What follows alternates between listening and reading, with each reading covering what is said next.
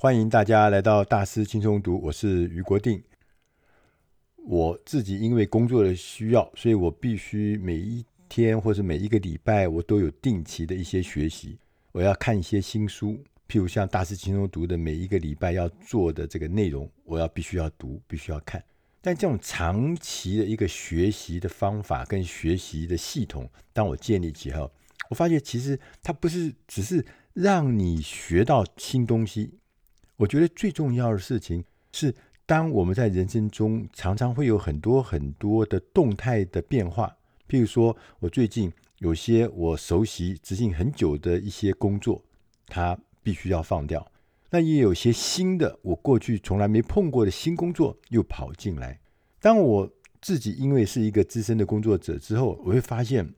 其实我有很多死脑筋，我对于放弃的东西，我我都觉得，哎呀，这个东西真好的不得了。然后对于新来的东西，我会怕的不得了。所以我对于一些新旧的变化，我其实我常常会用一些死脑筋，我过去的成就或过去的思考来面对啊当下现在新的情势。但是我会发觉其实是不行的。我们常常讲说啊，不要刚愎自用，不要自以为是。不要把自己锁在这个深沟跟高墙之后，但事实上很容易就会做这样的事情。所以今天我们要来读的这本书呢，是在国外，在美国非常有名的一位作者，他也是呃华顿商学院的心理跟管理学的教授，叫亚当·格兰特。亚当·格兰特呢，他最近出了一本新书，叫做《Think Again》。我们把翻译成“重新思考力”，就是 “again” 再来一次的思考力。它有个副标题叫“九个换掉死脑筋的智慧良方”。我自己读了这一本书以后，我真的很想要跟大家来分享这书的内容。我觉得实在是太棒，对我来讲是有醍醐灌顶的效果。我常常因为自己过去工作三十年、三十五年的经验。我当有一点经验，我也有一点记录或者是成就，所以我就觉得我很厉害，我觉得我无所呃不是。但是呢，在最近这几年，我发觉我越来越不是。为什么越来越不是？我除了自以为是以外，我面对新的挑战、新的变化，其实我都用旧的思维、旧的经历来面对，就发觉我的解决方案越来越不有效，越来越不一定符合时宜。所以我今天看到这本书的时候，叫《Think Again》的时候，我就觉得说：“哎呀，太棒，太妙了，太好了，太重要了。”因为我们总是用老方法，用我们安全的方法，用我们熟悉的方法来面对新的挑战，这是风险很大的。先来看看我们的今天这本书的作者亚当·格兰特。我们刚才有讲，他是华顿商学院的老师，他是管理跟心理学的老师。他同时也是《纽约时报》的专栏作家，他自己也是 TED TED 的那个播客节目的 Work Life 的主持人，他也被 Fortune 财富杂志呢选为世界上最具影响力的管理思想家之一。他也写书，他写过一些书，呃，大家不知道有没有看过或听过？他写过几本畅销书，一本是《反叛：改变世界的力量》，第二本是。给予，第三本是拥抱 B 选项。这本书，这三本书其实都有出中文版，你可以去呃书店里面找找看。他自己不但是写书，不但是主持节目，在学校教书，他还是咨询顾问。他咨询的对象包含像 Google、像 Facebook、像 NBA 篮球、像比尔盖茨，他跟他太太的夫妇两人的盖茨基金会。还有美国的军方，包含陆军、海军呢，都曾经邀请他担任咨询的顾问。那更妙的是，他在年轻的时候曾经是美国青年奥运跳水跳水的选手。大家知道，这个做这个奥运的选手，这是非常不容易，因为做运动选手其实是，对年轻人来讲是一个非常非常好的学习的历程，因为。要做成一个杰出的选手，那中间你除了勤练之外，那中间对人的那个打造是有帮助的。在这本书一开始的时候，他就清楚的告诉大家，他说：“我们很容易啊，进入一个迷失，我们呢立刻就会浮现一些想法、一些对策、一些态度。那我们因为有经验，所以我们就认为我们最先出现的这个看法、这个想法、这个对策是最好的，是最正确的。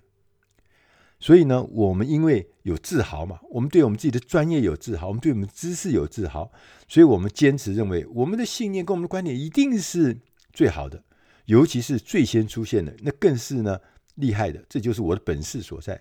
但事实上，在这个环境之下，在这个变动不已的这个环境下，在这个瞬息万变的世界里面，你第一个想法，或者说你坚信的想法，是不是一定是正确的呢？我们是不是应该开始来建立或是练习一个重新思考的概念？Think again，这个重新思考，我们必须要花的时间要跟我们原来以前思考的时间要一样多。意思就是说，我们过去熟悉的那个思考方法，我们现在要建立一个多建立一个新的再思考、重新思考的概念。作者呢，告诉我们。他说：“我们必须要在三个领域、三个方面来做重新思考。第一个是个人，第二个是人际之间，第三个是群体。”作者呢，又从这三个构面之后呢，提供了九个智慧的良方。我们来看看这九个智慧良方。他说，在个人的方面，你第一个要养成重新思考的习惯。你要随时调整你的自信心。第三个是主动邀请别人质疑你的想法。看起来、听起来都还蛮简单的。对啊，我都是这样子啊。哦，但是其实很难。他说，你光是一个重新养成你重新思考的这个习惯呢，其实就很难。为什么？因为当有人来挑战你的信念的时候，你立刻你会有反应，你立刻可以变成一个传道者的模式。就是有人怀疑你的信念呢，你就开始跟他怎么样辩论啊？你要论证啊？你要开始讲道，你要布道，你要传福音给他，你要证明你是错的，我是对的，这就是叫做传道者的模式。另外一种模式呢，叫做检察官模式，就是你想尽办法就找他的漏洞啊，像检察官一样，你讲的这些话里面到底有没有漏洞，有没有瑕疵，有没有什么不对的？检察官专门挑人家毛病，这就进入。另外一种模式叫检察官模式，第三种模式叫政客模式。你看看我们不管是在立法院或者在各部会，你会发现那些政客他们会努力的说服别人来认同自己的想法。不管是哪一种模式，传道者也好，检察官也好，或者是政客的模式也好，他都是要说服人家，要让人家错，自己对。但事实上，这不是好的建设性的模式。真正建设性的模式，应该是重新进入一个重新思考的模式，建立另外一种叫做科学家的模式。科学家的思考模式跟我们刚刚讲的这三种模式是不一样的。科学家非常重视重新检视事实，然后试图寻找或是导出有没有不同的另外一种结论。而不是根据个人的偏好、个人的过去的经验来做决定、做结论，这就是我们必须要避开。我们会有一些过度的自信，或者说是一些错误的自信，这就会让自己呢产生判断上的错误。所以，这个自信呢会阻碍我们重新思考。我们在开车的时候，大家都知道，我们开车的时候。除了我们眼睛在看四方以外，我们还要用镜子，还要用感测器，各式各样的感测器来消除我们在视觉上的盲点。但是我们在生活中，我们也要用方法来避开我们的一些认知上的盲点。通常有两个认知上的盲点常会发生。第一个就是纸上谈兵。就是我的自信心是其实是远远超过我的实际能力，所以你侃侃而谈，结果最后怎么样？眼高手低，最后怎么样？你就纸上谈兵。另外一种盲点呢，就是患上一个叫做冒牌货症候群，认为自己呢不足，认为自己不够，其实自己事实上是有实力，自己事实上是有优势、有能力的，但是你对自己没自信，所以认为自己其实是一个冒牌货，看起来像真的一样，跟刚刚的纸上谈兵刚好倒过来，觉得自己是冒牌货，也看不到自己的长处，这样状态你是很难重新思考任何事情的。所以最好的状况就是刚刚讲的，像科学家的思维方法，它是一个自信，但是很谦卑。你要清楚的知道自己的长处是什么，而且对自己的长处有信心。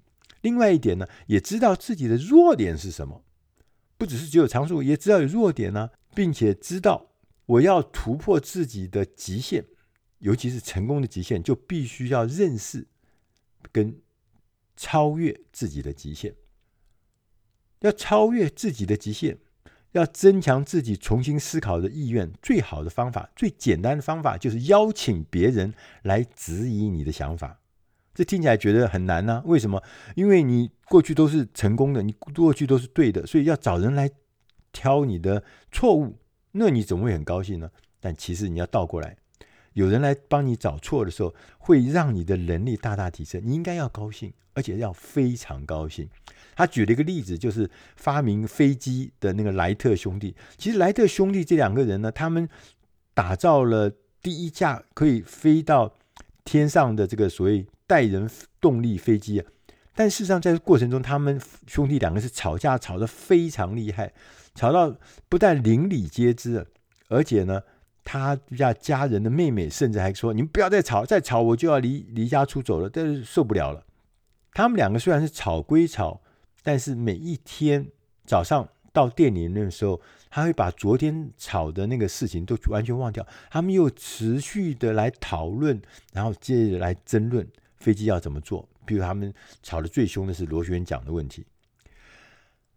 所以，当我们模仿这个所谓科学家模式的时候，其实我们就不要再专注我们。讨论的这个各个解决方案，你的解决方案，我的解决方案，他的解决方案，到底谁是成功的，谁是失败的，谁是对的，谁是好的？其实不是，这不是，你不要关注这个事情，你应该关注我们用什么方法才能够发挥作用，才能够解决问题，而不是哪一个方法比较好，哪一个方法是对的，哪一个方法我们应该采用，而是我们共同来解决，这样子才可能得到重大的突破。所以你要练习。要学会如何和那些跟你发生争论的人一起工作。这个工作上的冲突不是关系上的冲突啊！你不要把这些挑战、人家的质疑当做是针对你个人而来，好像是攻击你的人、攻击你的经验、攻击你的成就、攻击你的想法、攻击你的智慧。不是，不是，不是。其实它是一个建设性的冲突。让我们摆脱那些糟糕的主意，有很多很多那个过去的一些泥沼、那些坑，要从坑里面爬出来，可以让自己创造更好的想法。第二个构面就是我们刚刚讲的，叫人际之间。人际之间重点是要让对方重新的思考。刚我们讲说，你要让自己重新思考，你也要让对方重新思考。你要教大家如何问更好的问题。你要让分歧看作一场两个人在跳舞，而不是两个人在对决，好像拿了一把刀，拿了一把剑，拿一把枪，互相在对决，你死我活，不是的。所以呢，我们回过头来看，在人际之间，我们常常不愿意接受别人的建议，是因为我们要抗拒那个压力，我们要觉得自己被人家逼迫来做决定，这是不好的。我是被人家压着走，就不是。所以你要重新的思考，你要让别人放掉这个压力或者被逼迫那个感觉，最好的方法就是要让别人主动的愿意来重新思考，一起来重新思考。你第一个方法是，你可以先问几个好的问题，引发他的思考。这种技巧我们叫做动机式的误谈法，从动机切进去，让他有动机。一起来重新思考，所以刚刚讲的说，你提出开放性的问题是要让什么？要让对方能够自我发现，自我说服，询问几个维持现状的问题。然后你一方面你可以得到背景的讯息，你也可以了解他为什么会形成目前的观点。接着你再问几个改变现状的问题，让他思考，让他自己还做出调整的渴望，让他自己产生那个调整的能力跟需要。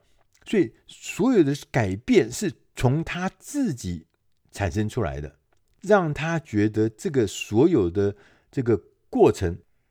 和改变、和动机、和结论，都是他主动有这个欲望、有这个力量、有这个动机。那当他自己觉得他在参与这个过程中，那当然就会事情会变得很丰富、很有效、很有力量。没有人愿意接受人家主导、强势的主导，你的舞伴一定会抗拒嘛。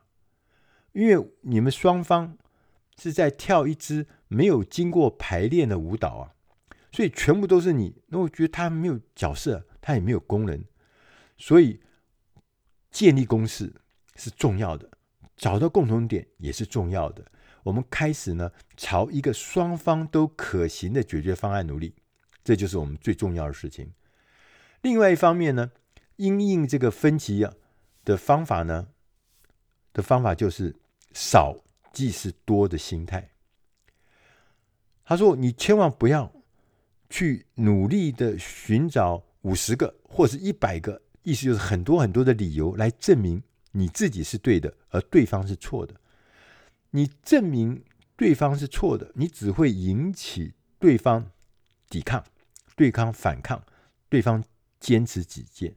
所以呢，你应该是要准备。”只要准备两个或三个最好而最有力的理由，然后把火力集中在这个主要论点上面，然后激发对方的好奇心，激发对方的共识感。所以，我们刚刚讲的科学家的谦卑跟好奇啊，其实是展开辩论、寻求更多资讯和更多选择方案最好的方法，也是得到更好结果的方法。接着，我们来看看他讲的第三个构面，就是群体。群体呢，就是要让大家不是只有自己，不是只有互动，而是让整个群体大家一起来重新思考。在群体里面，我们要让大家重新思考，你必须要尝试用更细腻的对话，你必须要鼓励年轻人主动的重新思考，你要营造热爱学习的组织，你要让。群体中，大家都乐于重新思考你的信念。我们作为一个资深的工作者，或者是一个领导位置的一个工作者，你应该要思考，你要竭尽所能，将你所有的团体，大大小小的团体，各式各样性质的团体，要把它变成一个终身学习的社群。那我们从刚刚前面讲的科学家的思维模式中，你可以观察科学家如何沟通。他们最重要，他们会陈述他们的研究的结论。他说：“我这里研究，我们得到一个什么结论？”但是在另外一方面，他特别会说明这个研究有不足的地方在哪里。他不会掩盖他不足的地方，而且呢，他会讨论。那个还未解答的问题，就是这个问题可能很大，这个项目内容很大，但是我只解决了部分，还有一些部分呢还没有解决，他也指出来，也等于是请大家一起来共襄盛举。然后呢，他也会同时介绍跟这个自己的研究结论相反的其他类似的研究，等于是说他让大家。所有的人都能够清楚的知道这整个问题的轮廓，跟自己这一次我所提出的主张跟结论是在哪一个什么位置，然后旁边还有哪些地方是还等待大家去去研究，因为它是一个待开发或者是不足的地方。那这样子的态度会让所有的人跟你一起工作的人，在同一个领域的人都清清楚楚的知道你在哪里。世界要往何处走，那也给大家都保留了一个空间跟一个位置，你可以在这个领域里面贡献你自己的位置跟你自己的价值。而年轻的朋友，其实也应该要学习科学家这样的态度，他是随时在质疑自己所学到的东西，要像科学家一样，随时来发现问题，提出假设。我们甚至设计一些实验来检验我们的假设对不对？这种科学家的精神可以让我们年轻的朋友呢练习独立思考，不是说人家说什么你就跟着是什么，人家说这样你就这样，人家说那样，你开始训练自己变成一个有独立思判能力的人，这是非常重要。而这个背后就是我们刚刚讲的，就是 think again，重新的思考的能力。在职场上面也需要，你要鼓励这个重新思考的能力。但是呢，重新思考在职场上是有条件的。为什么？第一个，你必须要给职场上每一个人有足够的心理安全。你有没有听过这个在上面这个大鸣大放，结果引来杀身之祸？有没有人在提出真正他内心的？真诚的建议的时候，触怒了老板，触怒了有权势的人，而引来这个工作上的一些影响。所以，心理的安全让大家都觉得可以畅所欲言，大家勇于冒险，大家呢愿意冒险提供自己的所见所闻，而不用担心会受到惩罚。当然，他说，如果作为一个领导者，你能够坦率地讨论过去犯的错误，这是很有帮助的，因为坦率这件事情是很重要。第二个，在职场上，你必须要建立一个当责的制度，就是说，鼓励组织学习，鼓励大家挑战现况。同时呢，不断的重新思考组织的流程，所有的现况、所有的问题、所有的挑战、所有的事情，你要大家不断的重新思考。同时，对于那些有具体成就的、有具体结论的人，给予奖励，这是非常重要的。大家知道，在二零零九年，在早期。美国的黑莓机 BlackBerry 这个智慧型手机，这个智慧型手机呢，曾经在十几年前呢，非常的火红。大家不知道记不记得，就是那个手机呢，最重要特征是在手机上面有一个小的迷你的键盘。那我们当时手机呢，呃，顶多只有数字，但是没有一个完整的这个键盘，但它是一个完整的键盘。所以当时呢，它是对很多人来讲，它就是一个小型的手上型的文字处理机，它可以发各式各样的 mail，它可以收各式各样的 mail，所以它是一个非常受到欢迎的。在二零零九年的时候，将近百分之五十的智慧型手机，大家都用的是黑莓机。但是你知道吗？到二零一四年，二零一四年才五年哦，它的市占率。已经剩下不到百分之一，现在大概用黑莓机，那已经没有人用了，也找不到了。黑莓机呢，它为什么没有与时俱进？一个广为大家喜欢、广为大家所用的一个产品，就很快的时间，才五年的时间就毁灭了。为什么？因为我们在很多的组织里面，尤其是成功的组织里面，我们常常被人家形容。为说啊，这是同类中最好的产品，这是同业中最棒的服务。当你被形容成这样的定位的时候，其实很多的组织开始就不再质疑，他也不要改善。为什么？因为我已经是最好，我已经是领导品牌的。所以当他放眼同业、放眼同类的时候，我就是最厉害的，停滞不前。其实这是很糟糕、很危险的事情。为什么？因为在现在这个世界，其实真正杀死你的不是你的同业，也不是你的同行，真正杀死你的是取代者，就是我讲的叫做天外飞来的横祸。对，从水里面冒出来的一个潜水艇。以前他根本不是你同一行，他用全新的概念取代你。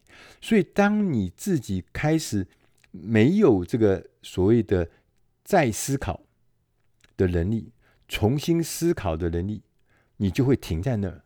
你只要是停在那边，你自然就会让自己进入那个前面讲的传道者、检察官跟政客的模式。你所有的人提出了新的建议，或者是同行刚开启。刚开始，或者是你的竞争者开始出上的时候，你就觉得哎，这个东西不行。你看这个 iPhone 当然不行了，画师 APP 也不行。为什么不行？iPhone 当时出来的时候就没有什么键盘呢，对不对？所以呢，他觉得这个是太太不实用了。我这是完整的键盘，所有的字母都在上面，跟大家所熟悉的这个电脑的使用方法是相接的。所以黑莓机就没有做任何改变，但很快的，iPhone、画师 APP 这些应用新的应用出现的时候，它没变，而我们消费者变了。最后呢，这个黑莓机就进入了历史。在书的后面，亚当·格兰特呢特别提出，他说：“我这本书其实是告诉大家一个邀请，我对大家是一个邀请。”邀请你放下对你不再有用的知识跟观点，让我们的自我意识能够保持灵活弹性，不要再那种执着，不要再刚愎。所以你必须要能够掌握重新思考的技巧。重要的是帮助你找到新方法来解决老问题，这有意思吧？但另外一方面，你也可以翻出你的老方法来解决新问题，所以这是两面的。对，不管是老问题还是新问题，你都可以找到解决的方法。你也可以呢，从周遭人身上学到更多的道路，能够让自己的人生少一点遗憾。最后呢，亚当·格兰特还特别告诉我们。他说：“智慧的表现呢、就是知道什么时候你该放弃你最宝贝的一些工具，什么时候你应该要放弃你最珍视的一些身份。”对我来讲，这几句话，我觉得真的是如雷贯耳。我们总是很难放弃自己最宝贝的工具，更难放弃。我们一直很珍视的一些虚无的这个身份，如果我有这个智慧，我相信我的生活会更幸福，我的事业会更成功。以上的内容是出自《大师轻松读》第八百一十四期《重新思考力：九个换掉死脑筋的智慧良方》，希望对你的工作、对你的事业，甚至对你的人生。能够帮上忙，我是余国定，谢谢大家的收听，我们下集再会。